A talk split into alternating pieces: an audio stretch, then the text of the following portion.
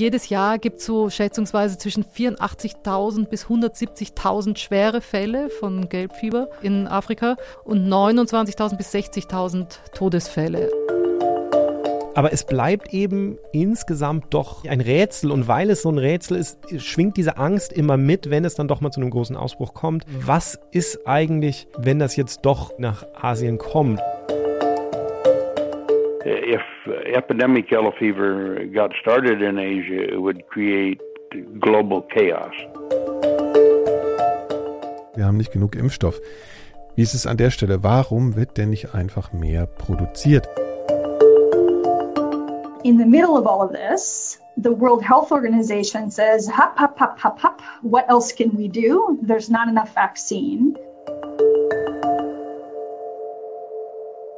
Herzlich willkommen zu Pandemia. Ich bin Nikolaus Seemark und wir sprechen hier in diesem Podcast über Infektionskrankheiten und darüber, wie sie in der Welt stattfinden. Wir sprechen mit betroffenen und engagierten Forscherinnen und Forschern und beziehen uns bei all dem natürlich auch immer wieder auf die Corona-Pandemie. Wie immer dabei sind Laura Salm-Reiferscheid, Global Health Journalistin. Hi Laura. Hallo Nikolas. Und Kai Kupferschmidt, Wissenschaftsjournalist, vor allem für das Science Magazine. Hallo Kai. Hallo. Gleich zu Beginn möchten wir ganz feierlich etwas verkünden, und zwar den Start des Club Pandemia. Die bisherigen Mitglieder im Club 4000 Hertz tun das ja schon länger, aber mit dem Club Pandemia könnt ihr uns ganz gezielt bei unserem Podcast unterstützen und bekommt im Club alle Folgen früher, ohne Werbung und vor allem auch extra Folgen. Bald kommen schon die ersten und wir schauen, dass wir in regelmäßigen Abständen für euch ein paar zusätzliche Dinge hier produzieren, die ihr dann hoffentlich so spannend findet wie wir. Außerdem veranstalten wir einmal im Jahr eine Zoom-Sitzung und senden euch sogar ein kleines Geschenk. Schaut doch mal in die Show Notes zu dieser Folge oder geht auf club.4000herz.de. Da könnt ihr sehen, was es da so alles gibt. Der Club Pandemia macht Pandemia besser und regelmäßig und das finden zumindest wir ganz toll. Übrigens bekommen auch alle bisherigen Mitglieder im Club 4000 Hertz die extra Folgen, das nur zur Beruhigung an euch. So, und last but not least danken wir auch wieder den Riff-Reportern für die Kooperation. So, wir sind wieder da. Lange ja. Wochen ja, äh, sind vergangen. Wir haben schon Nachfragen bekommen, ob wir überhaupt noch existieren, ob wir noch weitermachen. Natürlich machen wir weiter. Es benötigte nur mal eine kurze Pause zur Entspannung und zum Abschalten. Ne? Ich habe so. gearbeitet. Ja gut, also für, sagen, du hast Ich unterstelle euch ja immer gern, dass ihr Urlaub ja. macht, wenn ihr eigentlich arbeiten müsst, irgendwo anders. Ja, Urlaub du, von Pandemie. Sobald wir das Land verlassen, glaubst du, machen wir Urlaub. Das stimmt, ja. Das unterstelle ich dann immer. So, also kommen wir mal wieder rein. Mal sehen, ob wir das so routiniert über die Bühne kriegen, wie sonst auch immer. Äh, wie geht's euch überhaupt jetzt so? Also ich meine, es ist ja wieder ein bisschen Zeit vergangen. Wir sind in der Pandemie. Wir haben ja aufgrund einer Pandemie auch irgendwie dieses Format begonnen, auch wenn wir gar nicht so viel über diese Pandemie sprechen. Immerhin ist es noch die gleiche Pandemie und nicht die nächste. ja, wobei darüber wird sich ja auch gestritten, ne? ob ja. jetzt nicht die nächste Pandemie schon im Laufen. Naja, gut. Also, ja, wie ist die Stimmung? Seid ja. ihr motiviert? Ja, extrem motiviert. Ich habe es ehrlicherweise vermisst. Das war, ja, ähm, ich glaube, die letzte Folge haben wir, was war es, Mitte Dezember oder so aufgenommen, ne? Genau, vor zwei Monaten. Und dann, das war so die Phase, wo ich dachte, so jetzt wird es vielleicht dann irgendwann mal Richtung Januar ein bisschen ruhiger. Und dann habe ich die letzten zwei Monate damit verbracht, über die neuen Varianten von SARS-CoV-2 zu schreiben. Und äh, das war nochmal so eine ganz neue sondern so ein ganz neues Kapitel im Grunde genommen auch in meiner journalistischen Arbeit jetzt die zwei Monate wirklich. Also, mhm. Und das ist dann auch ganz schnell wieder so groß geworden, dass man dem kaum folgen kann. Aber es war wirklich so rund um Weihnachten und Neujahr und so. Es war die mit die intensivste Zeit, die ich in dieser Pandemie gehabt habe als, ja. als Journalist. Ja, da ja. warst du auch nicht mehr ansprechbar. Das ist leider wahr, ja. Das stimmt. Noch weniger als sonst. Noch weniger als sonst, ja. ja, ich glaube, das geht auch allen so ein bisschen an die Substanz. Ne? Also alle Leute, die sich damit sehr beschäftigen, das ist auch was, was ich mir so äh, gedacht habe, wie lange das eigentlich noch gut gehen kann, dass sich diese ganzen Wissenschaftler und Journalisten, die sich so massiv damit beschäftigen, das irgendwie auch durchhalten, ohne auch mal Pause machen zu können. Das ist schon eine große Herausforderung. Ne? Ja, also man, man merkt das auch bei meinen Kollegen in den USA und so. Eine, eine, eine Kollegin von der New York Times hatte das letztens irgendwann auch nochmal getwittert, dass sie das Gefühl hatte, so, also so, dass sie um Verständnis warb dafür, dass, dass wir alle so ein bisschen das Gefühl hatten, es würde jetzt irgendwann ruhiger werden und jetzt ja. geht es alles nochmal so richtig, so richtig äh, weiter. Und das war, ja, also es ist einfach, da muss man dann echt irgendwo auch so Flöcke einschlagen, glaube ich, manchmal und, und auf seine, seine, seine mentale Gesundheit so ein bisschen achten. Also ich habe es gemerkt irgendwann, dass ich jetzt so an, an so einer an so einem Punkt war, wo ich einfach mal, also ich habe dann auch so schöne Zahninfektionen und alles erstmal bekommen mhm. und war wirklich so, mhm. so ein bisschen ausgenockt irgendwann. Ja. Man, ja. Ja, Laura, wir beide müssen ein bisschen aufpassen, dass Kai auch mal zwischendurch ein bisschen abschaltet. Ne, das sehen wir ein bisschen als unsere Aufgabe an auch. Ist das so? Ja, machen wir uns große Mühe. Das ist ja. ja.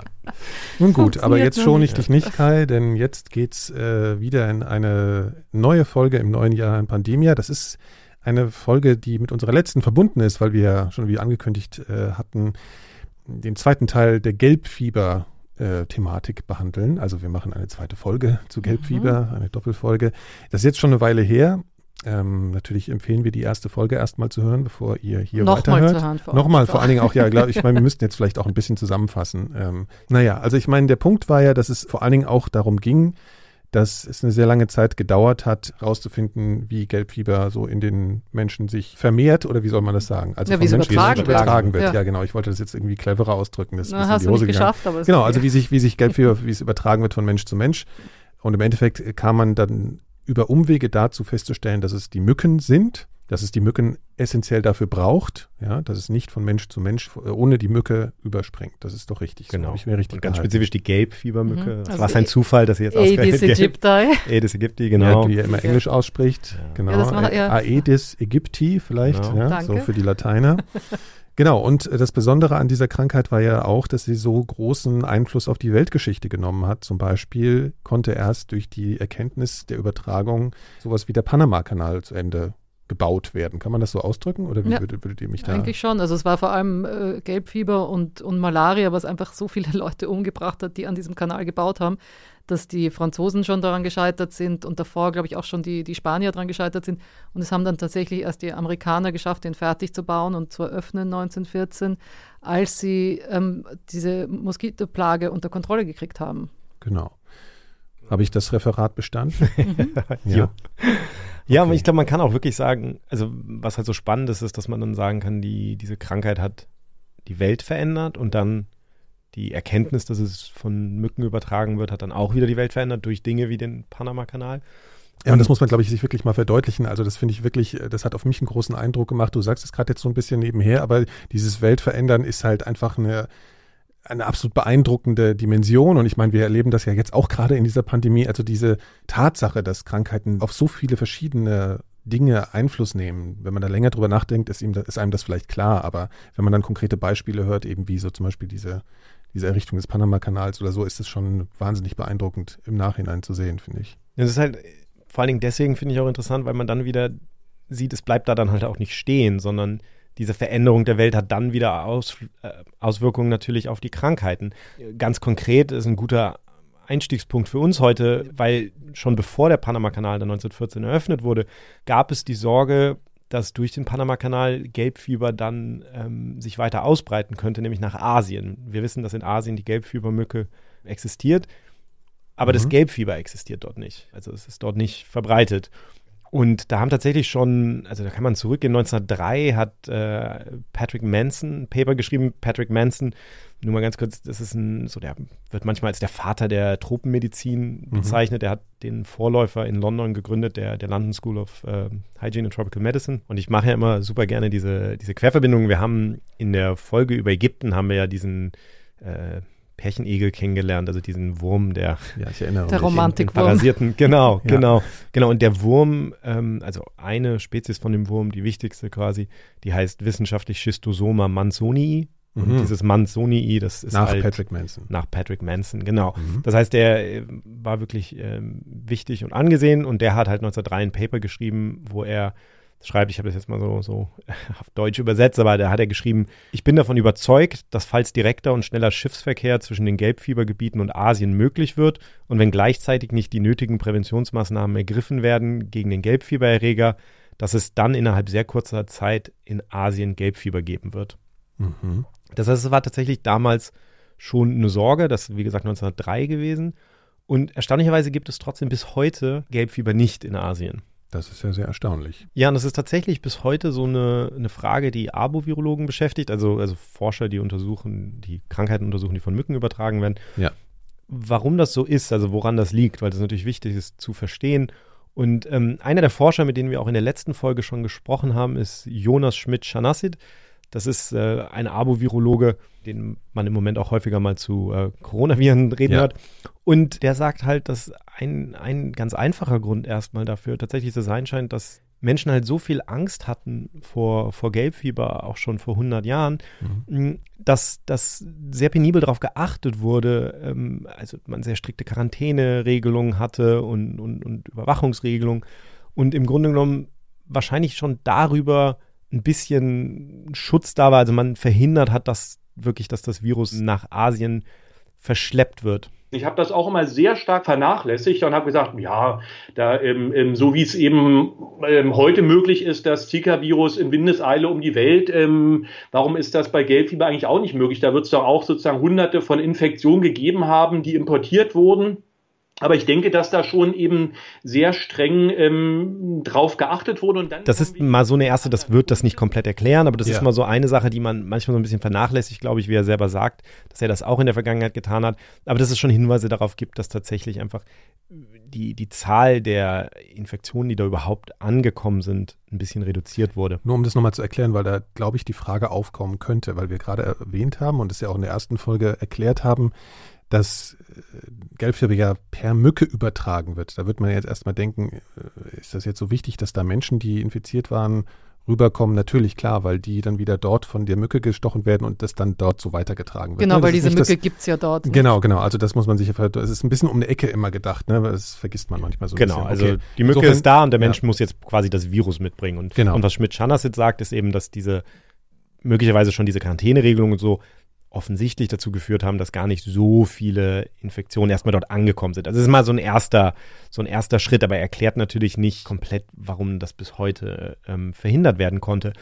Da kann man sich jetzt natürlich noch zwei andere Faktoren angucken. Ne? Zum einen ähm, den Menschen und zum anderen die Mücke. Und Schmidt-Schanassit ist ja, ist ja Experte für Mücken. Darum ähm, habe ich ihn gefragt, was da sozusagen noch das erklären könnte. Wenn wir jetzt uns zum Beispiel die äh, Stechmückenart anschauen, also die Gelbfiebermücke, hat man natürlich ähm, postuliert, dass es vielleicht sein könnte, dass diese asiatische Linie dieser Gelbfiebermücke vielleicht nicht diese Vektorkompetenz äh, besitzt. Aber das ist nicht so. Auch die asiatischen Gelbfiebermücken können das Gelbfiebervirus eben übertragen. Und dann kommen wir wieder zum anderen Punkt, könnte man sagen, gibt es vielleicht äh, eine sogenannte Interferenz. Das heißt, wenn diese Mücken andere Flaviviren in sich tragen, also zum Beispiel das Dengue-Virus, kann das dazu führen, dass sie sich nicht mehr mit dem Gelbfiebervirus äh, infizieren lassen. Ja, da gibt es auch experimentelle Hinweise da, darauf, dass das so ist. Aber äh, man muss dann ehrlich sein und sagen, warum hat es dann in Brasilien so hervorragend geklappt? Also man hört schon, auf der, auf der Seite der Mücken sozusagen ist es schwierig, eine wirklich gute Erklärung zu finden. Die beiden Dinge, die, die Schmidt-Schanassit hier anspricht, sind einem, einmal dieser Gedanke, die Vektorkompetenz, also kann diese Mücke in Asien möglicherweise das, das Virus nicht so gut übertragen. Aber da gibt es Experimente, die zeigen, dass es das kann. Und, und dann eben die Frage der Interferenz, also ist es möglich, dass es andere Viren, ähnliche Viren gibt, die vielleicht den Menschen nicht infizieren, aber die halt verhindern, dass die Mücke das Virus gut also dass sozusagen die im, im Konkurrenz stehen zu einem genau. anderen Virus. Das heißt, die, die, ähm, die Mücke trägt schon ein Virus genau. und, das, und deswegen kann sie sich nicht mit einem anderen noch zusätzlich infizieren. Genau. Und, und, dass das lokal begründet ist, weil die Gelbfiebermücken dort in Asien eben schon ein anderes Virus tragen und das deswegen das vielleicht. Genau, und ein Kandidat dafür ist dann immer das Dengue-Virus, aber wie er dann sagt, wir wissen, dass das Dengue-Virus in Brasilien weit verbreitet ist und in Brasilien gibt es immer wieder Gelbfieberausbrüche. Das heißt, da da kommt man auch nicht so richtig zu einer Erklärung. Mhm. Ähm, aber das, das ist eine Frage, die, die die Virologen immer noch beschäftigt. Also man weiß nicht, warum das so ist.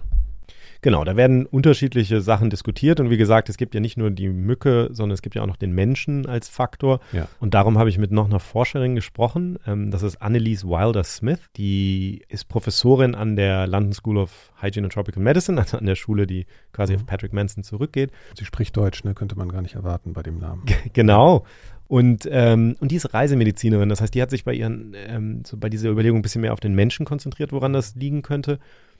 Dass das bislang nicht in Asien aufgetreten ist. Und sie sagt halt, ein Grund könnte auch sein, äh, die sogenannte Viremie, also, also wie viel Virus man sozusagen im Blut hat zu einem bestimmten Zeitpunkt, dass das auch eine Rolle spielt. Warum ist es noch nicht passiert? Also ich glaube, es sind mehrere Gründe. Erstens, die Viremie beim Menschen ist doch relativ niedrig verglichen zu Chikungunya, was viel höher ist. Und auch Dengue ist höher und ist auch relativ kurzfristig, also es ist nur fünf Tage.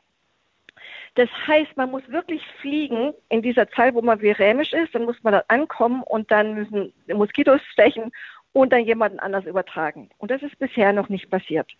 Also das ist der erste Grund. Die, Vir die Viremie ist relativ tief und kurzfristig. Der zweite Grund ist, dass doch die Leute, die die Personen, die wirklich mit dem, mit dem Dschungel zu tun haben oder sylvatischen Zyklus mal sich infizieren können, doch relativ nicht so häufig den Flieger besteigen und nach Asien fliegen.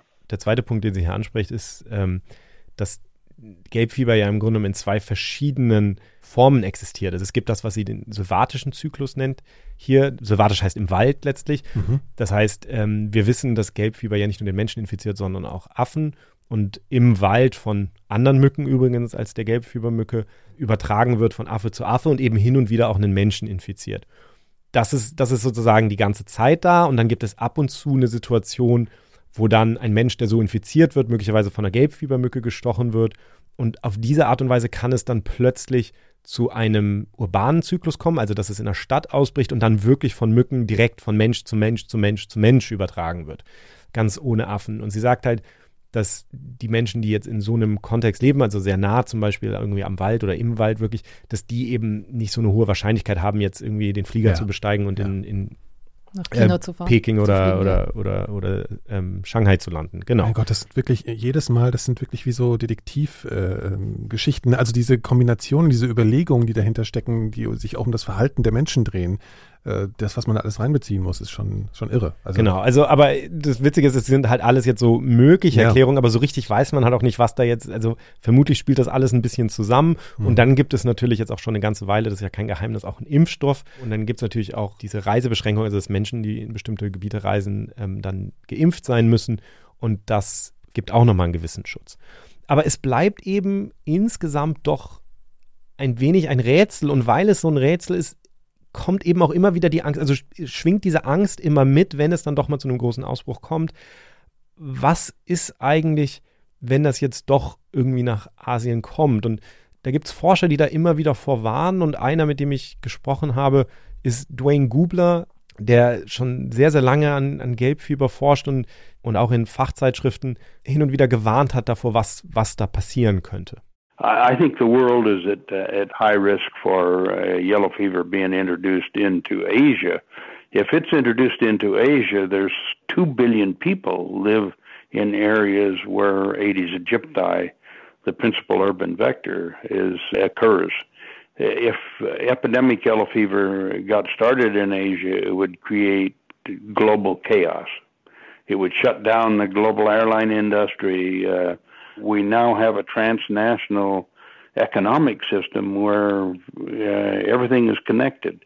We don't stockpile medicines, uh, we don't stockpile food, we don't stockpile anything anymore. Everything is on time delivery by jet airplane. And you shut that system down, you've got global chaos. And that's what I was worried about. Also, was er da beschreibt, ist eben die, die möglichen Auswirkungen, ja. wenn jetzt wirklich eine Krankheit, wir haben es ja in der letzten Folge beschrieben, wie tödlich diese Krankheit ist und wie, wie, wie rasant die sich verbreiten kann, wenn so eine Krankheit jetzt plötzlich auf zwei Milliarden Menschen trifft, die in diesen Gebieten leben, wo, wo die Mücke existiert und die aber überhaupt keinen Immunschutz haben vor dieser Krankheit. Hm. Das hätte nochmal eine ganz andere Schärfe und Auswirkung als jetzt zum Beispiel Covid-19. Ne? Also. Es hat halt, also ich meine, das ist, sage ich mal, von den Szenarien, die wir so kennen, ist es ein Szenario, das sehr nah dran ist an dem, was wir erlebt haben, wenn bestimmte europäische Krankheiten auf den amerikanischen Kontinent getragen wurden, zum. Beispiel in die neue Welt getragen wurden. Ne? Das ist so ein Szenario, wie gesagt, da wir die Gründe nicht genau kennen, warum es bisher dort nicht aufgetreten ist, ist es schwierig, das so richtig einzuordnen. Aber Dwayne Gubler ist jemand, der den das um den Schlaf bringt tatsächlich und der, wenn es dann zu großen Ausbrüchen kommt, sich halt da besonders drum sorgt. Und das war kaum je so groß, diese Sorge und diese Angst wie 2016, weil da kam es eben in Afrika zu einem wirklich großen Ausbruch. Genau, das war ein Ausbruch in Angola. Also im Dezember 2015 hat man die ersten Fälle in Luanda, also in der Hauptstadt, gefunden und von dort hat sich es dann ausgebreitet. Und es hat sich eben auch äh, in die Demokratische Republik Kongo ausgebreitet. Es gab einzelne Fälle eben auch in, in Kenia und dann in Uganda auch. Und insgesamt waren das, glaube ich, fast 1000 Fälle. Und also bestätigte Fälle. Es gibt ja dann noch immer Verdachtsfälle, die dann nicht, wo man nicht weiß, ja. ob es war oder nicht. Und äh, 400 Tote. Und ich habe über diesen ganzen Ausbruch mit Derek Kimathi gesprochen. Der ist Arzt und Forscher am Kenya Medical Research Institute. Der arbeitet dort in einem Projekt vom Wellcome Trust und vom Cambridge und von Oxford University zusammen. Der hat halt auch darauf hingeleitet und hat gesagt, ja, das ist halt krass in dem Fall, weil es tatsächlich eben auch Fälle nach China importiert wurden. So in 2016, it was the biggest outbreak we had seen since 19, I think 84, if I'm not wrong. Well, early 1980s, it was the largest um, that we had seen of yellow fever in Africa, and um, the outbreak was spreading faster than you know we had previously seen from history. Um, and this was, you know, later contributed or, you know, people thought that it was because of the larger urban populations in Angola and DRC cities that were quite, you know, the, the populations are densely uh, populated. Also er sagt ja hier, dass das 2016 eben der größte Ausbruch in Afrika war seit den frühen 1980er Jahren. Und sie glauben, dass es so schnell sich verbreitet hat, war, weil es natürlich in großen Städten aufgetreten ist, der Ausbruch. Und dazu muss man sagen, Südamerika und Afrika sind heute noch die Gebiete, wo die meisten Fälle vorkommen. Afrika dort, wo die allermeisten Fälle vorkommen. Es sind, glaube ich, 27 Länder, die ein Risikogebiet sind in Afrika. Und jedes Jahr gibt es so schätzungsweise zwischen 84.000 bis 170.000 schwere Fälle von Gelbfieber und 29.000 bis 60.000 Todesfälle. Also das ist schon nochmal schon ja. noch eine Nummer. Und man muss ja auch äh, zurückdenken, in unserer letzten Folge haben wir ja schon darüber gesprochen, über Gelbfieber im, im, auf dem amerikanischen Kontinent. Und es kam ja damals mit den Sklavenschiffen sozusagen die Gelbfiebermücke und die Krankheit nach, auf den amerikanischen Kontinent. Von also, Afrika aus. Genau, und jetzt sind wir sozusagen ja. wieder, wieder zurück. Mhm. Mm, und bei diesem Ausbruch in Angola damals, das war eben nicht nur, dass es sich auf dem Kontinent, auf dem afrikanischen Kontinent ausgebreitet hat, dieser eine Ausbruch, ja, auch durch Reise eben, weil es waren dann eben zwei Fälle in Kenia und ich glaube in Uganda, ich weiß nicht, ob das ein separater Ausbruch war, aber es sind dann eben elf Fälle nach China eingeschleppt worden. Und das war das, was der Dwayne Gubler ja schon auch so wahnsinnige Angst gehabt hat, dass das plötzlich eben nach, nach äh, also Asien getragen wird oder gebracht wird. Also ganz kurz, de facto war es dann so. Ja, das heißt, es gab, es gab, Fälle in China. Sagen wir so, es ist im März 2016 ist der erste Patient dann in, in, in China im Krankenhaus eingeliefert worden, ist auch gestorben. Und da hat man festgestellt eben, dass er Gelbfieber hat. Und das war der erste bekannte Fall von Gelbfieber in China je. Nicht in jeder Region in China gibt es diese Mücke. Ja. Aber von diesen elf Fällen waren einige auch in Regionen, wo es diese Mücke gibt. Also es hätte durchaus die Sich Katastrophe ja. passieren können, ja. ist aber da nicht passiert. Also das heißt, du hast einfach nur die Kranken mit Gelbfiebervirus in sich ja. sozusagen sind geflogen nach ich meine, wenn China. Man von so, ja, wenn man so von so kleinen Fallzahlen spricht, dann muss man ja auch sagen, okay, der muss erstmal wieder von der Mücke gestochen werden, die muss sich wieder infizieren, die muss dann auch wieder einen anderen Menschen in, äh, stechen und der muss sich auch wieder infizieren. Ne? Also wenn es bei, bei, bei, niedrigen Fällen ist es noch nicht äh, per se gesagt, dass sich das dann auch automatisch verbreitet, selbst wenn es so passieren könnte. Ich, ich glaube, das ist etwas, was sozusagen ganz allgemein nur so, so auch in, jetzt in der, in der Pandemie mit SARS-CoV-2 immer wieder eine Rolle spielt. Wir haben diese diese sehr simplen Vorstellungen immer von diesen ähm, Erregern, aber es ist halt nicht schwarz-weiß, es ist nicht, es ist halt letztlich stochastisch. Ne? Ja. Und auch, auch SARS-CoV-2 ist an viele Orte gebracht worden, vermutlich auch nach Deutschland und, und ist dann, hat sich nicht ausgebreitet. Ja. Es gibt es eine gewisse, halt ein paar Sachen mehr dazu, außer es, dass es da mal auftaucht. Und, und ne? Zufall, genau. Ja. Es muss halt ja. irgendwie alles da sein und, und viele Leute haben ja schon mal drüber gesprochen, übertragen es eben nicht. Das, mhm. das passiert eben, genau. Und mhm. deswegen reden wir ja auch immer darüber, wenn wir jetzt sagen, okay, sollten wir jetzt zum Beispiel Flugverkehr begrenzen von Gebieten, in denen es Varianten gibt oder so. Natürlich wird es wahrscheinlich das Virus nicht fernhalten, aber man kann eben die Zahl reduzieren und es reduziert die Wahrscheinlichkeit, dass es sich genau, festsetzt. Das ist schon viele, wichtig, sich klar zu machen. Richtig, weil es wird ganz oft davon gesprochen, okay, es gab jetzt schon einen Fall von der Variante genau. hier, jetzt ist es ja eh schon da. Jetzt braucht man sich auch gar nicht mehr drum kümmern. Ich glaube, das ist eine falsche Denke. Ne? Weil immer, wenn du die, die Cases runter, die, die Fälle runterschraubst, hat es im Zweifel vielleicht eventuell positive Auswirkungen. Ja, und jetzt ist es schon so, bei Gelbfieber, es ist ja so, dass es eine Impfpflicht gibt, wenn man in gewisse Länder reist. Also da kommt man nicht rein ohne diesen gelben Impfpass mit diesem Gelbfieberstempel. Und es ist aber auch so, dass der Derek Kimathi sagt, naja, das kann man auch umgehen. There's a lot of, I want to say, quote unquote, laxity sometimes when we think about uh, these certificates. I have experienced instances where people go and get the certificate and not necessarily get the vaccine itself. You know, in, in, in a corrupt society, that would be very easily doable with something less than $10. You can get your your certificate and not necessarily get the vaccine. I think such things and not being probably careful uh, while checking these things maybe would have let a few people seep into the community without being detected. But you know, it's a very difficult thing to control, especially because you're dealing with very many countries and very many governments. And trying to, to control those systems in a central place is very, very difficult. Er sagt halt, das ist in gewissen Ländern, wo es Korruption gibt, ist es, da kannst du auch schon mal nur 10 Dollar zahlen und kriegst dein Zertifikat oder diesen Impfpass, ja. dass du geimpft bist oder einen Stempel, ohne dass du jede Impfung bekommen hast. Und ich, ich, ich stelle mir das sowieso ehrlich gesagt äh, fast gar nicht wirklich vollständig so stark zu kontrollieren vor, oder? Also naja, am Flughafen wird das schon kontrolliert. Ja, klar, nur dass dann, da müssen ja nur mal ein paar Fälle irgendwie durchrutschen durch solche Dinge oder durch gefälschte Impf Pässe oder was auch immer. Also mir geht es eher so darum, das vorzustellen, dass man das wirklich so stark kontrollieren kann. Ne? Ja, es ist natürlich nicht die Masse, die durchkommt, aber es gibt, ja. es passiert, nicht, ja. dass sich Leute das ausstellen lassen oder einfach dafür bezahlen und genau, und dass da Fälle durchrutschen könnten, ja. Und der sagt halt, es hängt auch ab von, von den jeweiligen Ländern, wie stark die ihre, ihre Impfprogramme haben oder wie konsequent die Impfprogramme sind in gewissen Ländern, in Afrika jetzt. Also es, in den meisten endemischen Ländern ist es mittlerweile schon so, dass Kinder zwischen neun bis zwölf Monaten äh, Routine geimpft werden mit Gelbfieber auch. Aber es hängt eben total von der Regierung ab. Er sagt zum Beispiel, ähm, in Nigeria wird schon seit den 70er Jahren oder 80er Jahren Routine geimpft. In Kenia erst seit Anfang der 1990er Jahre. Es ist halt je nach Dringlichkeit, ja. hatten, die, hatten diese Länder gerade einen Ausbruch oder in, haben sie irgendwelche anderen äh, Krankheiten, die jetzt dringlicher behandelt werden müssen. Es hängt natürlich total davon ab. Und es hat, man muss dazu sagen, es hat aber auch in den letzten 30 Jahren, äh, also bis vor den letzten 30 Jahren, echt wenig krasse Ausbrüche gegeben, was Gelbfieber angeht, weil es tatsächlich einfach so eine gute Impfung gibt. Da kommen wir natürlich gleich nochmal drauf zurück. Ihr seid ja auch geimpft, soweit ich weiß. Ja, ja, ja, sonst kannst du gar nicht in diese ja. Länder reisen, ja. Und das heißt, die Impfung ist ein bisschen sozusagen Opfer ihres eigenen Erfolgs geworden, weil die Leute haben weniger Ausbrüche gehabt und sind dann auch wahrscheinlich, was die Impfungen angeht, ein bisschen laxer geworden und dann kam es eben ja. in den letzten 30, äh, 30 Jahren verhäuft zu solchen Ausbrüchen, wie eben auch in Angola. Das Krasse bei diesem Ausbruch in Angola war es natürlich, und in, in der Demokratischen Republik Kongos waren Städte betroffen. Das heißt, die mussten riesen Impfkampagnen starten. Ja. Du hast einfach in den ersten sechs Monaten von, vom Jahr 2016 hast du, glaube ich, fast 18 Millionen Impfdosen äh, verimpft.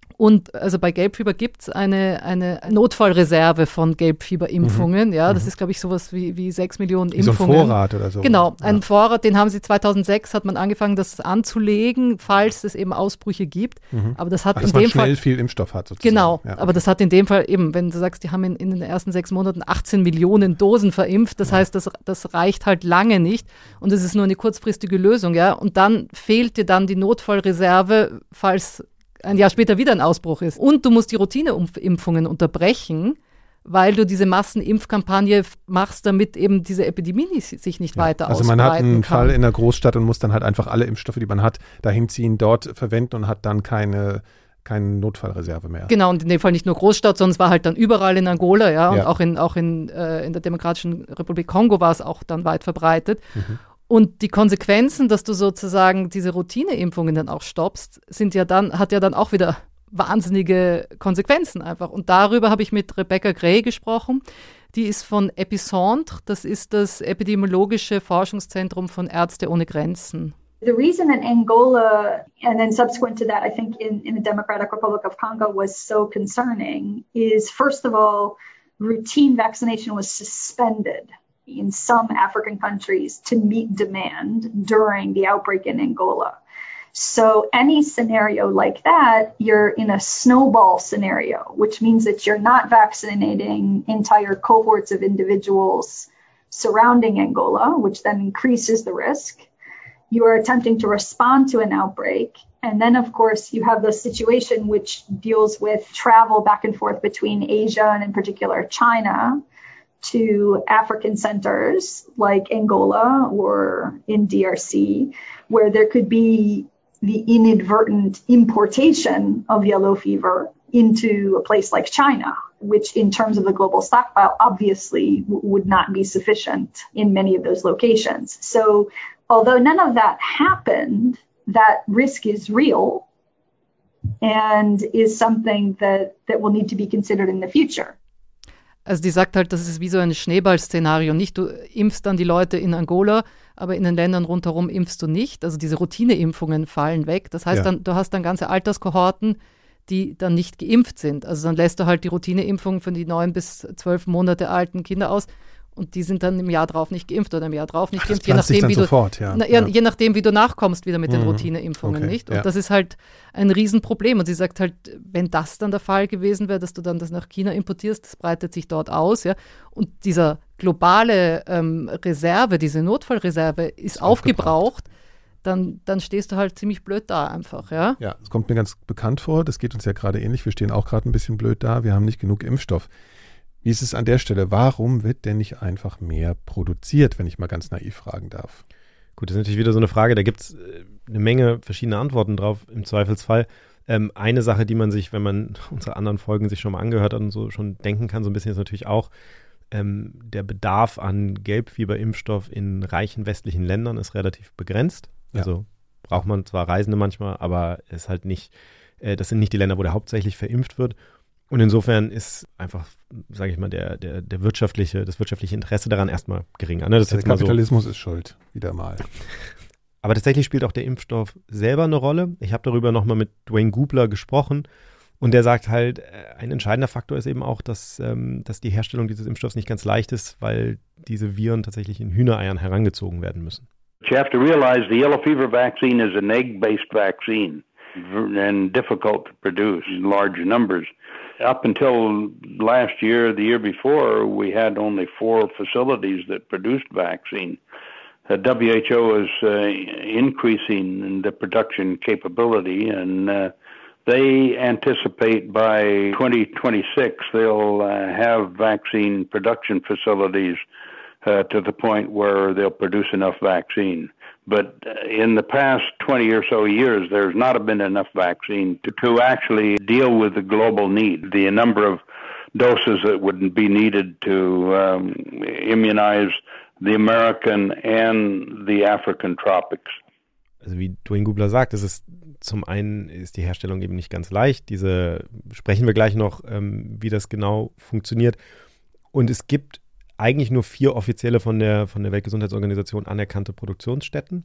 Das ist Sanofi Pasteur in Frankreich und dann das Institut Pasteur in Dakar im Senegal und Biomanguinhos in, in Brasilien und das Schumakow-Institut in Russland.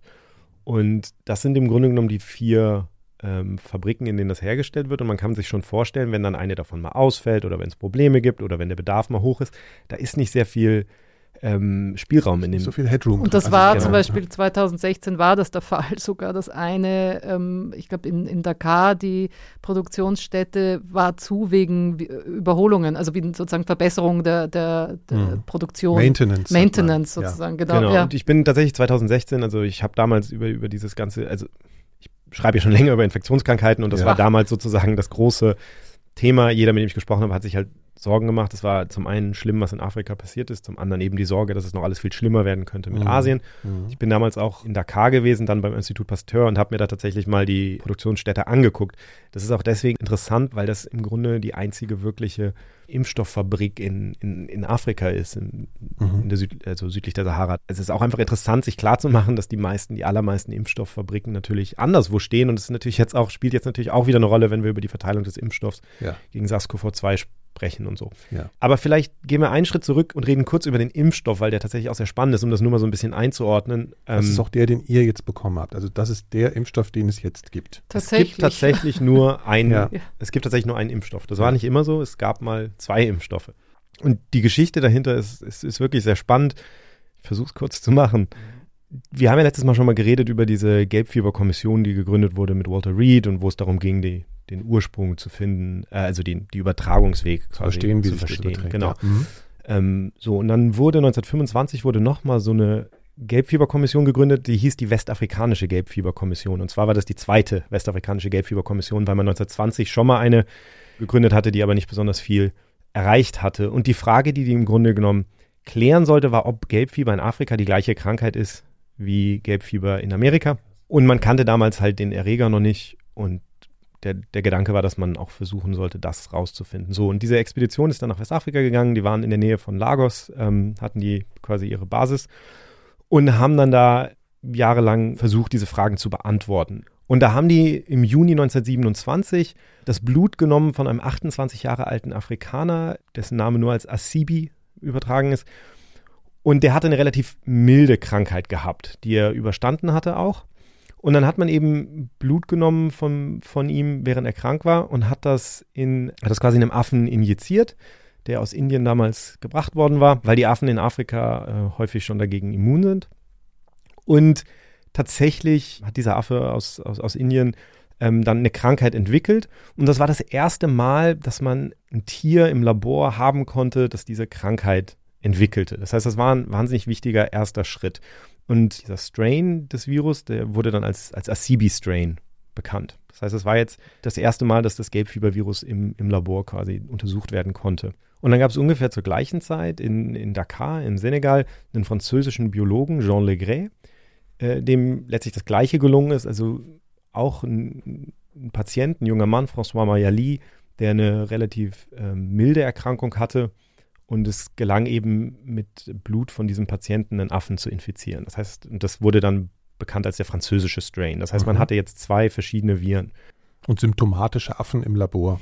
Genau, aber es war eben, es waren eben beides milde Erkrankungen gewesen und es bestand natürlich von Anfang an die Hoffnung, so ein bisschen wie wir das ja bei den Pocken auch schon mal gesprochen haben, dass möglicherweise dieser natürliche Erreger, wenn er ein bisschen schwach ist, möglicherweise zur Basis eines Impfstoffs werden könnte. Und dann gab es einen sehr wichtigen Forscher, Max Tyler, der hat jetzt mit diesen, mit diesen Viren im Grunde versucht, die abzuschwächen.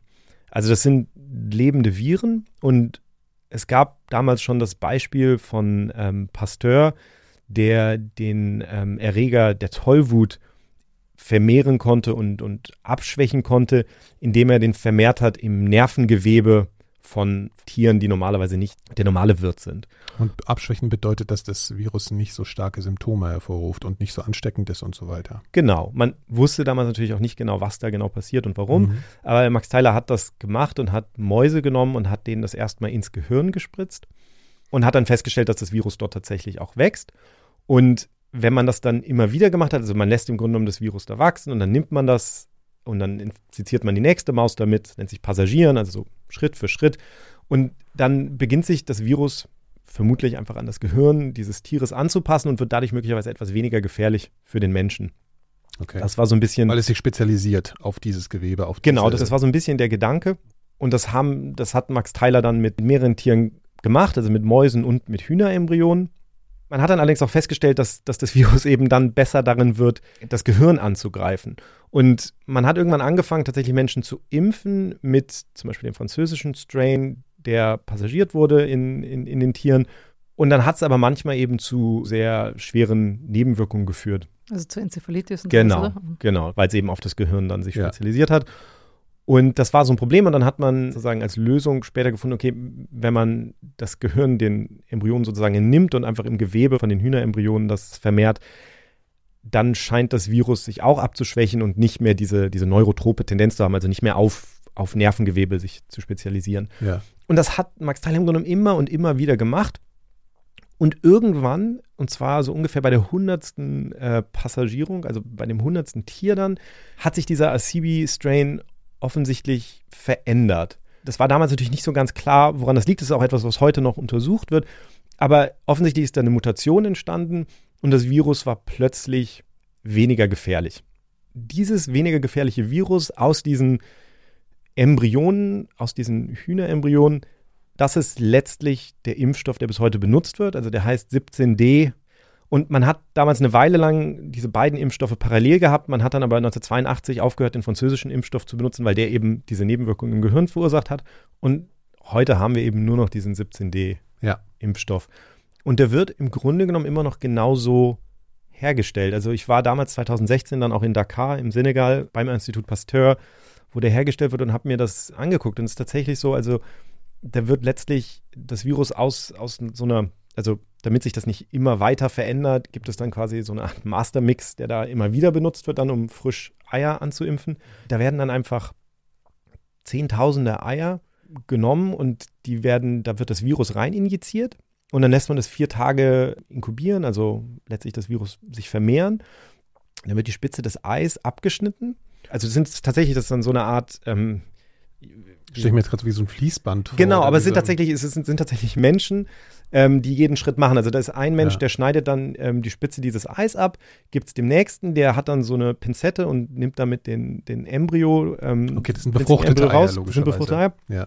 Nimmt den Embryo raus, fügt den in so eine große ähm, Flasche und die letzte Person fügt dann so ein bisschen eine Flüssigkeit da drauf und dann wird das Ganze letztlich äh, einmal gequirlt und dann hat man eine Cocktail. Genau, und dann hat man eine Flüssigkeit, in der letztlich äh, Millionen Viruspartikel dieser abgeschwächten Viruspartikel und das ist sind. Impfstoff. Das ist letztlich, sag ich mal, also, also wird natürlich um, um noch was visualisieren. Ja. ja, diese Fabrik ist nicht etwa irgendwas, was da total maschinell abläuft, sondern da sind Tausende von Eiern, stelle ich mir jetzt vor. Ja. Da laufen einzelne Personen, die diese Eier man sagt ja zu Eiern Köpfen. Ja? ja. Und dann wird das wirklich dann rausgenommen. Alles händisch gemacht. Und genau. das ist das, wie heute immer noch dieser, so wird dieser Impfstoff hergestellt. So wird dieser Impfstoff hergestellt. Und deswegen, also das ist mir dann auch sehr klar geworden, als ich mir das das erste Mal angeguckt habe, dass es natürlich wahnsinnig schwer ist, so etwas sozusagen zu skalieren. Also da jetzt die Produktion irgendwie groß ähm, und das, das kann man nicht so gut skalieren, weil dieser Prozess eben nicht so gut mit Maschinen gemacht werden kann. Ne? Das, jeder, es gibt eine ganze Menge Gründe. Es ist auch einfach die Verfügbarkeit der Eier. Also es müssen natürlich, es kann jetzt nicht irgendeine einnehmen, sondern es müssen aus einer bestimmten Haltung, du musst ja sicherstellen, dass die irgendwie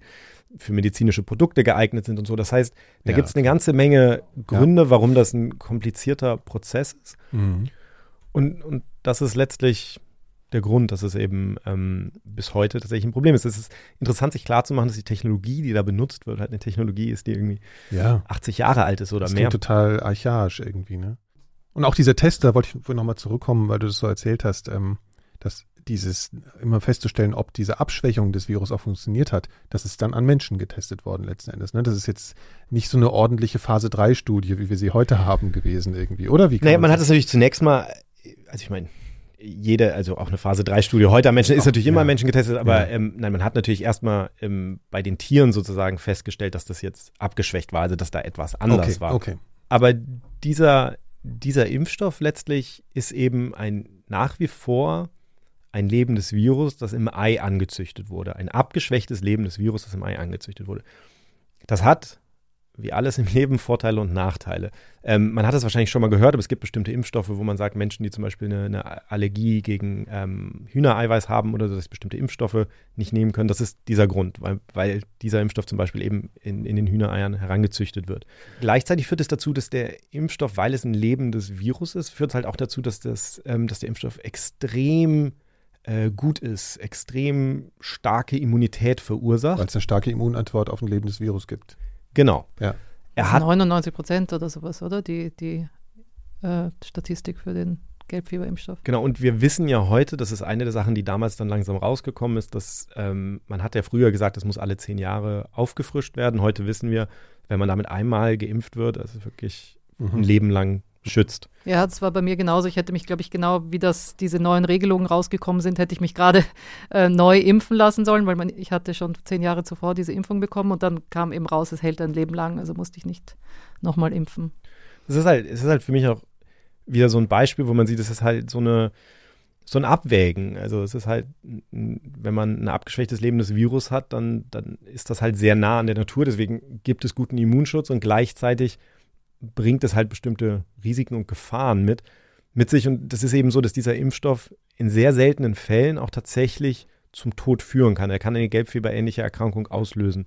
Und darüber habe ich auch besonders eine Empfindlichkeit haben in irgendeiner Form. Das scheint, genau. das scheint tatsächlich daran zu liegen. Also bei jungen Menschen scheint das nicht äh, mhm. ein Risiko zu sein, aber bei älteren Menschen schon. Mhm. Ähm, und das ist was, was, was, was auch bekannt ist und, und viel diskutiert wird. Ähm, ich habe da mit Annelies äh, Wilder-Smith auch nochmal drüber gesprochen. Man muss auch sagen, eines unserer besten Impfstoffe. Also es ist hochimmunogen, hat eine hohe Wirksamkeit, wie wir fast für keinen anderen Impfstoff haben, ist extrem billig und wahrscheinlich sogar unser größte Erfolgserlebnis, also dieser, dieser Impfstoff. Aber er ist ein unreiner äh, Impfstoff, weil er doch relativ, also man, man nennt das Polyclonal. Und deswegen ab und zu gibt es dann eben Fälle, wo, wo, der Impfstoff eben die Krankheit auslöst. Ein Lebenimpfstoff in 1 in 1 Million oder sowas gibt es halt, gibt es eben ein, ein Gelbfieber ähnliche Erkrankung durch diesen Impfstoff. Das ist selten. Insgesamt ist es ein relativ, also sehr sicherer und hochwirksamer Impfstoff.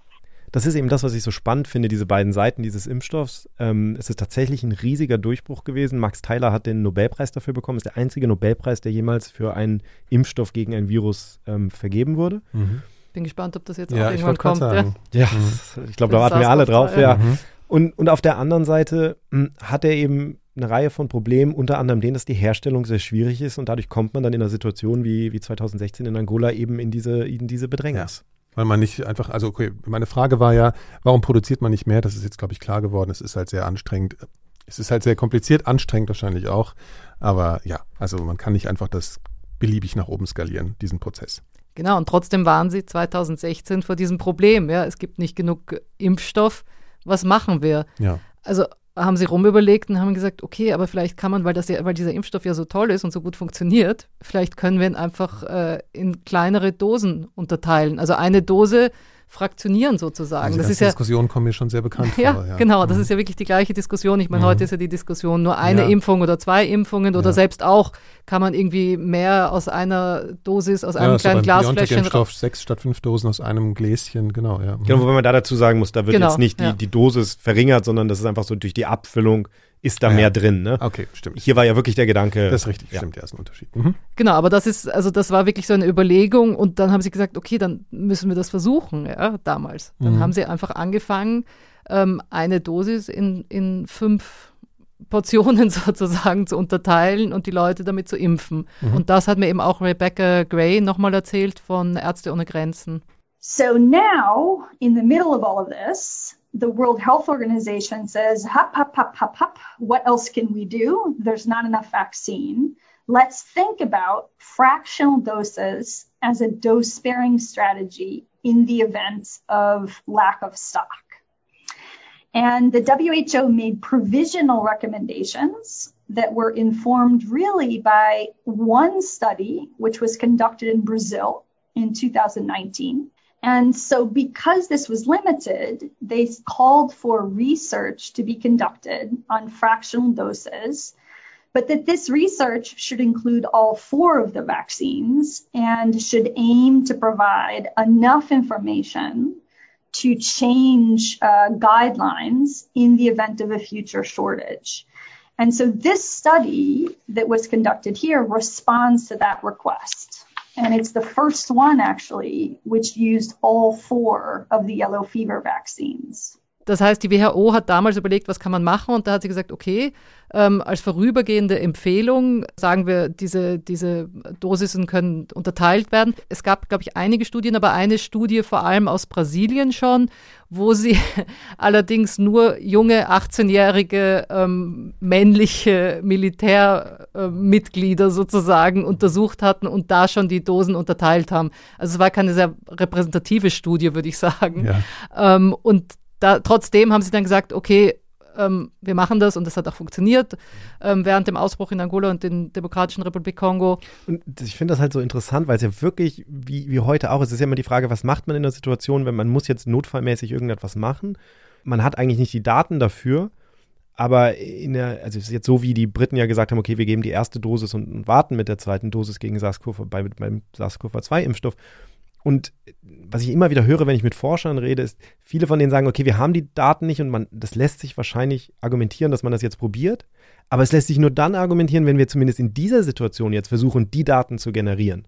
Mhm. Weil es kann nicht sein, dass wir das alles machen und dann am Ende genauso schlau sind wie vorher ja. und das im Grunde nicht wissen. Ja. Und da hat man natürlich dann in, in Angola auch gesagt, okay, jetzt müssen wir aber die Daten wirklich versuchen zu generieren. Und genau das haben im Rebecca Gray von Ärzte ohne Grenzen beziehungsweise Ärzte ohne Grenzen und das Camry-Institut, also wo ähm, Derek Kimathi arbeitet, plus noch dem Institut Pasteur in Dakar, die haben eine Studie gemacht, da sind die Ergebnisse gerade erst vor einem Monat oder so rausgekommen und haben genau das untersucht, aber eben mit wissenschaftlichen Daten und also auch repräsentativer als die, ja. die, die, die Militärjungs. Die jungen Militärangehörigen. genau. Ja.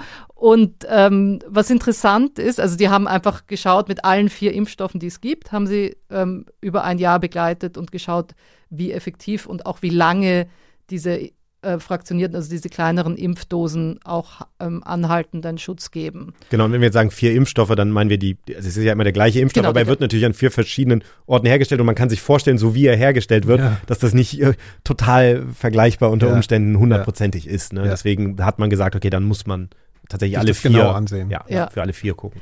Ähm, und der Derek Kimathi sagt jetzt hier gleich nochmal, warum das so wichtig war, dass man da auch wirklich eine Studie auch dazu macht, dass man wirklich auch die Daten dazu sammelt. The fractional doses were able to reduce the outbreak, but then it was still there were still very many questions. Do these other vaccines still work as as well as fractional doses? You know, as the Biomanguinos, the Brazilian uh, vaccine.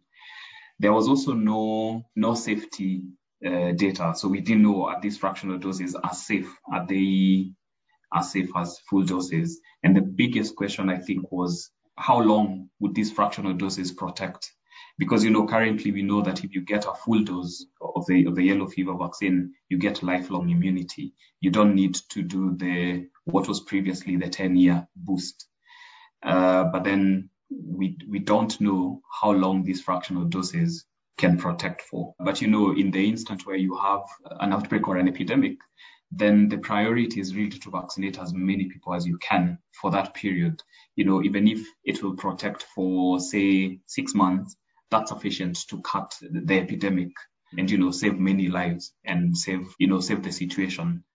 Also er sagt, die Studie ist halt so wichtig, weil man zum einen musste man fest, also schauen, ob alle vier ähm, Impfungen, also von den vier verschiedenen Herstellern funktionieren, ja. weil diese, diese Studie mit den Militärmännern war nur von, mit der brasilianischen, bra brasilianischen Impfung gemacht. Mhm. Und dann musste man natürlich auch Sicherheitsdaten, also wie, wie sicher ist das, auch wenn man weniger verwendet. Und die allerwichtigste Frage natürlich, wie lang ist die Immunität bei diesem, also ja. wenn man weniger nimmt. Und das ist natürlich extrem wichtig. Und Sie sagen, ja klar, wenn man es jetzt im Not, für die Notfallsituation, im Ausbruchssituation, wenn das nur sechs Monate funktioniert, ist das okay. Aber idealerweise funktioniert das natürlich ja dann auch ein Leben. Lösung genau. Haben, ne? ja. Aber insgesamt davon, also ist es extrem wichtig hervorzuheben, wie wichtig diese Studie tatsächlich jetzt war, ja. Und das erklärt die Rebecca Gray hier nochmal ganz schön, weil es tatsächlich einfach wirklich Leben rettet. So what this means is that due to this study and the results that were produced in this study, individuals who would become sick and potentially die from yellow fever during outbreaks in times of vaccine shortage should not. There is now a, a possibility to use fractional dosing to increase the supply as a dose sparing strategy, irrespective of the vaccine which is being used in order to do that.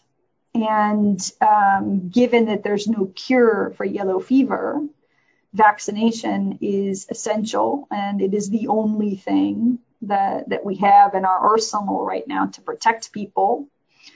And this means that when production capacity can't meet supply during epidemics, we hopefully would not be leaving people without protection anymore. Genau, und sie sagt halt, was wir daraus gelernt haben, ist einfach, das ist jetzt vielleicht nicht für immer, also für die normale Situation, aber für Ausbruchssituationen ist das eine super Möglichkeit als extra ähm, Werkzeug sozusagen, wenn ein Ausbruch ist, dass man diesen eindämmt. Denn sie sagt einfach, das ist uns vielleicht allen nicht so bewusst, aber es ist einfach so eine wahnsinnig tödliche Krankheit. Und das ist wirklich plötzlich, kann man verfünffachen den Impfstoff, den man hat, ja. Und das mhm. ist ein, ein, eigentlich ein Wahnsinn, ja. Das ja. ist wirklich was Tolles. Es zeigt halt einfach nochmal, dass, dass in solchen Notfallsituationen dann man manchmal eben auch anders vorgehen muss, als man das unter Normalumständen machen würde. Ich meine, wir haben da was gelernt, es hätte ja auch schief gehen können, ne? aber ähm, es hat funktioniert. Wir haben jetzt bessere Daten, dass man das im Notfall machen kann. Mhm. Das, ist sozusagen, haben wir Glück gehabt in gewisser ja. Weise. Und man muss auch dazu sagen, es gibt halt diesen Impfstoff schon so wahnsinnig lange, dass sie da gewisse Erfahrung damit auch haben, nicht? Ja, was mir bei sowas, ich höre ja mir eure Geschichten immer an und natürlich ist ja das ist ja auch das Ziel unserer, ja, das tue ich ja sehr gerne. Und das Ziel dieses Podcasts ist ja natürlich auch immer, ähm, diese Geschichten zu erzählen, um auch die Brücken zu der aktuellen Situation und äh, äh, zum allgemeinen Umgang mit Infektionskrankheiten so zu lernen oder zu schlagen, dass man sich da ein bisschen was vielleicht abgucken kann. Was ich jetzt merke, ist halt diese, was ich mich gerade gefragt habe, ist, dass es vielleicht Also dass es in der aktuellen Situation ja trotzdem gar nicht so leicht ist, weil die Politik so viel bestimmt, diese ganzen Lehren aus, aus bisherigen Infektionskrankheiten hier auch zu übertragen. Ne? Das ist, kann, können vielleicht spezielle Wissenschaftler, die sich dann damit mal beschäftigt haben und so, aber das tatsächlich in äh, Entscheidungsprozesse wie in der Situation wie jetzt zu übertragen, ist nicht so einfach. Ne? Also nicht, ich will damit nicht sagen, dass man natürlich jetzt genauso entscheidet bei Covid wie bei Gelbfieber, das meine ich jetzt nicht, sondern das ist halt eine, dass diese, diese Lehren in die Realpolitik manchmal nicht so leicht zu integrieren sind, ne? weil da ja nicht die Kompetenz sitzt. Ich meine, ich weiß nicht, ich meine, die Entscheidungen, die da in Westafrika getroffen wurden, äh, die da in Angola jetzt getroffen wurden, wurden ja letztlich auch von der Politik getroffen. Also diese, diese Entscheidung, okay. das zu fraktionieren, das kann ja auch nicht die WHO einfach entscheiden, ja, sondern okay. das muss dann natürlich, ne, letztlich, du brauchst ja nicht Politiker, die das alles wissen, du brauchst Politiker, die ja. sozusagen ja. sich äh, so offen sind, ja. die sich informieren und offen sind für die Argumente. Aber es ist natürlich ein Risiko und natürlich gibt es, glaube ich, einen Unterschied zwischen wie, wie ähm, risikoavers eine Gesellschaft wie Deutschland ist und wie risikoavers andere Länder sind. Mhm. Ähm, das, also das spielt dann natürlich eine Rolle. Das ist dann schon, das, ich finde, man sieht das im Moment ganz gut so mit wie England agiert, also auch bei dem AstraZeneca-Impfstoff, wo sie gesagt haben, okay, wir impfen alle damit und wo Deutschland gesagt hat, bei den Leuten über 65 äh, reichen uns die Daten eigentlich nicht, um das zu machen. Das ist, das ist nur ein kleines Beispiel, wo man so ein bisschen sieht, man kann halt mit der gleichen äh, Datenlage zu unterschiedlichen Schlüssen kommen, je nachdem, mhm. wie bereit man ist, da mhm. sozusagen jetzt mal ein Risiko, Risiko ohne, Ja, ohne dass wir es jetzt wirklich äh, final bewerten können, ne, aber man kann unterschiedliche Herangehensweisen haben. Okay, wir waren aber eigentlich an der Stelle, dass es eben diesen großen Ausbruch in Angola gab und dann gab es eben auch so ein paar Fälle, die nach China gebracht wurden, wo dann zum Glück nicht viel passiert ist. Aber das Problem ist ja jetzt noch nicht final gelöst, wenn ich das richtig verstehe. Also, Absolut. was tun wir jetzt? Ja, es ist, ähm, ist eine interessante Frage. Ich glaube, ähm, eine, eine der Sachen, die für mich als, als Wissenschaftsjournalist, der über sowas schreibt, ähm, so interessant ist, ist, dass wir natürlich immer, also es gibt verschiedene Dinge in der Welt der Infektionskrankheiten, die quasi ständig da sind als eine Art Gefahr. Ich meine, ich habe ja vor vielen Jahren darüber geschrieben, dass das nächste Coronavirus ja. von einer Fledermaus in, in China kommen könnte, die nächste Pandemie auslösen könnte. So, das ist jetzt passiert. Ich habe auch über viele andere Dinge geschrieben, zum Beispiel in diesem Fall über die Gefahr, dass das Virus aus Angola nach China kommt und dort zu ähm, furchtbaren mhm. Ausbrüchen führt, die nicht passiert sind. Das heißt, es ist immer so, wir, die, die Frage ist sozusagen immer, wie bereit sind wir als Welt, uns auf verschiedene Risiken vorzubereiten, die vielleicht jeder einzelne davon keine riesige Chance haben einzutreten, aber einige davon werden eintreten. Und die Politik hat natürlich immer Angst davor, extreme genau. Schritte einzugehen, sein, ja. weil sie nämlich auch kein Lob dafür bekommen, wenn dann einfach auch wirklich nichts passiert. Ne? Das ist ja auch mal das Thema. Genau, ne? und ich finde Gute dieses, Vorsorge kriegt man kein Lob oder so ähnlich. Und ich finde dieses, ich sag mal, dieses Schreckgespenst von Gelbfieber in Asien ist halt ein besonders interessantes Beispiel, weil wir im Grunde, haben wir ja am Anfang sehr ausführlich besprochen, wir verstehen nicht ganz genau, warum es da bisher nicht ist. Mhm. Möglicherweise hilft uns da irgendetwas und, und, es gibt einen gewissen Schutz. Möglicherweise nicht. Das heißt, es ist irgendwie diese Gefahr, ist nach wie vor da. Wir sind jetzt 2016, ähm, haben wir vielleicht Glück gehabt, auf jeden Fall ist es da nicht passiert. Aber die Frage ist jetzt, okay, sind wir beim nächsten Ausbruch wieder in der gleichen Situation? Hm, da gibt es natürlich Forscher, die sich darüber Gedanken machen und es gibt auch Forscher, die zum Beispiel fordern, wir könnten ja einfach versuchen, jetzt mehr Impfstoff zu produzieren und zum Beispiel auch ähm, Asien impfen. Also man könnte ja sagen, okay, wir ja. nehmen jetzt diesen Impfstoff und, ja. und sorgen dafür, dass da sich, dass man Bevölkerungsschutz in Asien aufbaut. Aber da sagt zum Beispiel ähm, Annelies Wilder-Smith, das ist keine gute Idee. Das finde ich jetzt Quatsch. Das finde ich nicht richtig, weil äh, es ist bisher noch, noch nicht passiert. Gelbfieberimpfung hat ein Risiko, zwar selten, aber ein, ein, ein Fall in einer Million kann mal zum Todesfall führen nach der Impfung. Also ich würde das jetzt nicht durchimpfen. Aber Stockpiling fände ich eine richtige Lösung. Und es muss noch nicht mal so viel sein. Es müssen nur Zehntausende sein. Da muss nicht, da müssen nicht Millionen da sein. Ich finde, dass jede Stadt, jede Großstadt in, in Asien müsste Stockpile machen. Also müsste, müsste das ansammeln, falls, falls es mal zum Ausbruch kommt, dass man eben schnell reagieren kann. Das heißt, das ist eine Lösung, dass mhm. man sagt, okay, Städte, wo man weiß, die, die Mücke ist da, die Krankheit bislang nicht. Da kann da man natürlich Einreise ne, von aus Ländern, die kritisch sind. Genau, ja. dass man sagt, okay, wir, wir bereiten uns darauf vor mit einem Stockpile. Das ist halt immer, wir haben das jetzt ja auch wieder bei SARS-CoV-2 gesehen. Es gab ja für bestimmte Sachen Stockpiles und dann irgendwann liegen die so 20 Jahre rum und dann sagen die Leute, kommt irgendjemand äh, mit einem Rotstift aufräumen. und sagt, ja, warum haben wir hier überhaupt so ein Stockpile und das müsste jetzt erneuert werden. Es muss ja, es ist ja dann auch nicht für die Ewigkeit. So und warum leisten wir uns das eigentlich? Ne? Ja. Also diese, diese Sachen haben immer Probleme. Aber das ist zumindest, also für mich ist so, als jemand, der sich damit viel beschäftigt, ist das so, so, so, so eine Art offene Flanke, die, die es da gibt, möglicherweise. Wir wissen es mhm. nicht genau, wie groß das Risiko ist.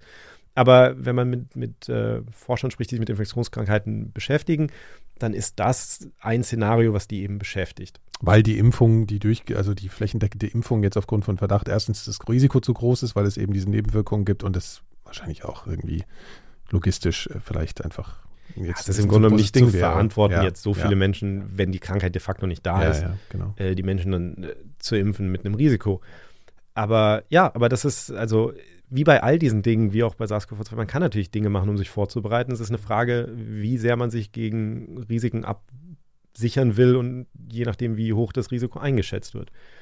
Ähm, das ist auch immer so eine Frage, Entschuldigung, dass ich unterbreche jetzt, aber das hatte ich jetzt auch gerade in einem Interview mit Karl Lauterbach, wo ich gefragt habe, ähm, warum hat die Wissenschaft oder die Politik nicht von vornherein schon sich besser darauf vorbereitet? Aber kommen halt genau immer diese Antworten auch. Ne? Also das klingt immer erstmal so logisch, ja, man hätte doch, man hätte doch, man hätte doch machen sollen, aber in der Praxis ist es halt einfach auch nicht machbar zum Teil oder auch nicht angezeigt. Ich ne? denke mal, genau. Risikoabwägung und so. Ja, vor allen Dingen, ich meine, es ist immer, die Engländer sagen immer, Hindsight ist 2020, also im Rückblick, der Rückblick ist perfekt, aber ähm, man darf immer nicht vergessen, von sozusagen in der Vergangenheit sah es so aus, okay, wir haben hier 20 verschiedene Risiken, so wie viel sind wir bereit, uns dagegen zu schützen mit ja. verschiedenen Dingen.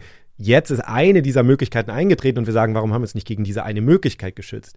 Aber die Frage, und darum reden wir ja auch zum Beispiel an diesem Beispiel Gelbfieber mal darüber, ist, was machen wir eigentlich mit einem Risiko, das da ist, was klar ist, was, was, ja. was irgendwie in der Welt ist, aber es kann auch keiner mit hundertprozentiger Sicherheit natürlich sagen, so, das, das wird eintreten. Wird, ja. Das ist ja deswegen auch nur ein Risiko. Ja. Genau. Wenn wir über Risiko reden, ich wollte eine Sache am Ende noch kurz äh, besprechen, weil wir ähm, natürlich viele Zuhörer haben, die wahrscheinlich auch ähm, entweder die gelbe Gelbfieberimpfung haben mhm. oder vielleicht selten. Nur mal, ähm, damit das nicht falsch ankommt, also die Gelbfieberimpfung, haben wir ja gesagt, kann tatsächlich, mhm. Ähm, kann tatsächlich schwere Nebenwirkungen haben, kann zum Tod führen in sehr seltenen Fällen schützt natürlich auch vor einer wirklich schlimmen, schweren Krankheit, sonst hätte man das natürlich überhaupt gar nicht, grundsätzlich gar nicht akzeptiert. Aber ich habe Annelies äh, Wilder-Smith noch mal kurz dazu befragt, wie eigentlich sie als Reisemedizinerin damit umgeht, dieses Risiko abzuwägen und ob das überhaupt eine Rolle spielt, bevor Menschen irgendwo hinreisen. Nee, das ist ein ganz, ganz wichtiger äh, Gesprächsstoff, also eine Aufklärung für, den, für die Reisenden ab dem Alter von, von 65 machen wir richtige Aufklärung. Also sagen wir, das Risiko ist so und so. Und dann muss man abwägen, ob das Risiko einer zehntägigen Reise kleiner ist oder größer ist. Und dann muss man es wirklich abwägen. Und ganz häufig machen wir tatsächlich in der Reisemedizin, schreiben wir ein, ein Exemption Certificate aus, damit sie eben damit trotzdem reisen können, weil manche Länder brauchen ja dieses Zertifikat und dann so ein Exemption Letter. Das muss unterschrieben sein vom Arzt und, damit, und dann wird begründet und sagt, aus medizinischen Gründen kann der Patient, diese, diese Person diesen Gelbfieberimpfstoff nicht bekommen und damit sie trotzdem reisen können. Und das wird relativ häufig ausgestellt für, für ältere Leute. Doch tatsächlich. Und besonders wenn man als Reisemediziner denkt, na, das, das machen Kreuzschiff, die sind nicht im Dschungel, das Risiko ist relativ gering. Und dann tut man es wirklich abwägen und dann schreibt man dieses Exemption Letter aus. Also wendet man sich vertrauensvoll an seinen Tropenmediziner, seine Tropenmedizinerin, naja, gut, bevor du, man dahin du, fährt. Du kannst ich bleibe ja mal sicher zu Hause. Ja, du im, bleibst äh, sowieso zu Hause. Weiter als die Hasenheide bei mir um die Ecke. Ich finde es halt nur so wichtig, auch da wieder, ich meine, das ist jetzt ein Impfstoff, der halt uralt ist wirklich, aber einfach nur mhm. klar zu machen, diese Dinge, ja. also wir, wir, wir verkürzen immer so stark im, im Alltag, auch in den Medien viel und Impfstoffe sind sicher, Impfstoffe sind nicht sicher. Es ist immer eine Abwägung, ja. natürlich. Und in diesem Fall ist es für ältere Menschen, die auf eine kurze Reise gehen, ist es eine Abwägung, wo man auch sagen kann, manchmal, okay, das ist mal eine Situation, wo, wo es vielleicht mal besser ist, den Impfstoff ähm, tatsächlich nicht zu nehmen, wenn das Risiko so mhm. gering ist. Mhm. Ich finde, das muss man sich nur klar machen. Und das andere, was ich halt daran so wichtig finde, nochmal klar zu machen, ist, es gibt natürlich eigentlich einen Markt für einen sichereren Impfstoff. Also es kann ja eigentlich irgendwie nicht sein, dass in dieser Situation niemand sagt, können wir nicht einen Impfstoff entwickeln, wenn man sich anguckt, wie jetzt die SARS-CoV-2-Impfstoffe Impfstoff. mit mRNA. Ja. Also es ist ja sozusagen, wir sind ja am ganz anderen Ende des ja. Spektrums jetzt. Wir haben hier einen Impfstoff, der irgendwie vor vielen, vielen Jahrzehnten entwickelt wurde, der ein lebendes Virus ist, das ein bisschen abgeschwächt ist. Aus geköpften Hühnereiern genau. äh, händisch herausgeholt werden Und auf muss. der anderen Seite ja. haben wir den Hightech-Impfstoff hier, Moderna oder BioNTech, Pfizer, wo wir ein winziges Stück aus dem Erbgut des Virus ja. quasi nur in die Zelle bringen. Hat das wieder was damit zu tun, dass äh, natürlich die westlichen reichen Länder da äh, anders also sich verhalten? Also, dass man sagt, naja, das spielt ja eigentlich nur in ärmeren Ländern eine Rolle und deswegen wird da nicht so viel Geld reingesteckt? Oder? Natürlich, das ist einer der Gründe. Da ist mhm. weniger reingesteckt worden, aber sowohl Annelies Wilder-Smith als auch andere haben ja auch gesagt, unter der Hand. Ist, da, da finden Entwicklungen statt und wahrscheinlich werden wir in den nächsten Jahren ähm, da auch Meldungen hören, dass es da neue Impfstoffe gibt, ähm, hoffentlich. Und dann haben wir vielleicht irgendwann einen, einen, neueren, noch besseren Impfstoff. Und dann ist all das, was wir heute erzählt haben, auch über die Produktion und so vielleicht irgendwann überholt. Und das ist ähm, Fortschritt. Ja. ja. das kann man sich dann nochmal so anhören, wie man so ein altes Buch so aus dem, aus dem, ja. aus dem Regal entstaubt, hört man dann irgendwo diesen Podcast, hörte ich das mal an, wie das ja, früher war. Genau. Ja. Das ist ja auch nicht häufig, dass man sagt, so ja, wir haben hier ein Virus, das in den 20er Jahren äh, einem Menschen entnommen wurde und das ja, seitdem in Hühnereiern ja. produziert wird. Also das ist, äh, ich meine, das ja. ist schon, das macht man sich immer nicht klar, aber da ist sehr viel Geschichte auch in dieser in, in also, der Spritze, in, die man in den Arm bekommt. Arm oder Arsch, ich habe es vergessen. So heißt die Folge vielleicht Arm oder Arsch. Also, völlig egal, es wirkt hoffentlich an beiden Orten. Es war wieder eine spannende Geschichte mit euch. Hier äh, die, der Ritt durch die beiden Folgen zum Gelbfieber. Mir sagte das vorher gar nichts. Äh, also beziehungsweise ich kannte das nur als irgendein komisch exotischer Name. Also, ich war dass nicht du jetzt, geimpft. jetzt noch mehr Angst vor Mücken Ja, hast. natürlich. Jetzt habe ich schon wieder mehr Angst, ja. Und ähm, naja, gut. Das Gute ist, wir haben uns warm gequatscht in der nächsten ja, Folge. Ja, genau, jetzt geht's weiter. Jetzt noch ein bisschen holprig. Genau, also wir hatten eine Staffelpause, ihr wisst Bescheid. Ich will nochmal an Folgendes erinnern. Mit dem Club Pandemia gibt es jetzt die Möglichkeit für euch, unsere Folgen früher und ohne Werbung zu hören, mit uns ganz Corona-kompatibel zu zoomen, schöne Geschenke zu bekommen und ganz wichtig, uns zu unterstützen. Wir fänden es echt ganz toll, wenn ihr euch dazu hinreißen lassen würdet. Schaut doch mal in die Show Notes zu dieser Folge oder geht auf club.4000herz.de.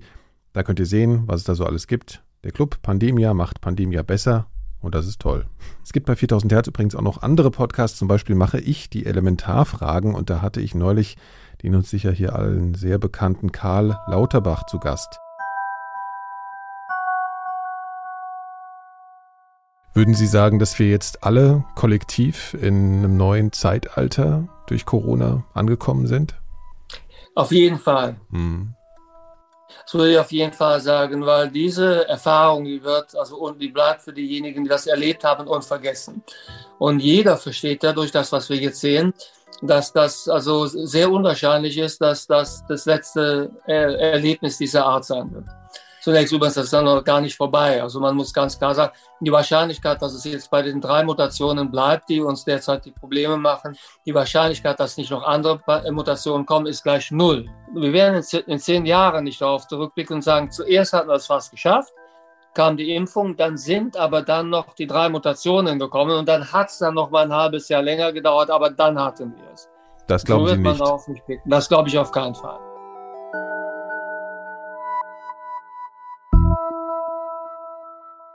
Auf elementarfragen.4000herz.de findet ihr diesen Podcast mit vielen anderen spannenden Gästen. Und wir kommen jetzt zum äh, unterhaltsamen, besonders unterhaltsamen Teil äh, dieses Podcasts für alle, die Ach, neu dazugekommen so? sind. Ja, Kai, du hast es schon vergessen in den Wochen, wie du, wo wir nicht zusammensaßen. Was jetzt immer folgt, das ist immer der besonders schöne Teil, mhm. wo, wo ich mich auch mal zurücklehnen kann und einfach nur mal zuhören kann, ohne etwas verstehen zu müssen. Naja, Laura, ein verstehen musst du ja, ein bisschen verstehen muss ich auch, aber das, das kriege ich dann auf jeden Fall noch hin. Laura, du hast doch sicher wieder ja, schöne Töne für uns. Und zwar tatsächlich diesmal ein Tipp von einer Hörerin, die hat uns auf Twitter einen ah. Tipp geschickt, Nele Heise, danke dafür. Mhm, Dankeschön. Und zwar spiele ich euch das mal. There once was a bug that lived in me. The name of the bug was COVID 19. It took my strength and filled my lungs. Oh boy, Corona does blow. Das ist sehr schön. Wir tanzen jetzt alle ein bisschen um äh, den Hinkelstein, wenn ich mir das so anhöre. Im Kilt. Ja. ja, bis bald. Wir sind jetzt wieder regelmäßig on air, wollte ich gerade sagen, aber wir sind natürlich im Netz. Laura und Kai, es ist so schön, dass ihr wieder da seid. Ja, äh, auch so wenn ihr mir immer wieder Angst schön. macht, aber letzten Endes zeigt ihr ja auch immer den Silberstreifen am Horizont, dass alles wieder gut wird. Ist das so gut? Ja, so, sonst würde ich mich gar nicht mehr mit euch Das sind die Chemtrails. Das sind die Chemtrails. Nein, nein, nein, hör jetzt auf. Das macht mich nur wieder nervös. Also, bis zum nächsten also. Mal in zwei Wochen. Ciao, Danke. ciao. Cell calls a B cell buddy, making a suitable antibody, helps it evolve and leaves it plotting deep in the bone marrow. Soon may the vaccine come to bring us out of isolation. One day when the battle is won, we'll and go. Eine Produktion von 4000 Hertz.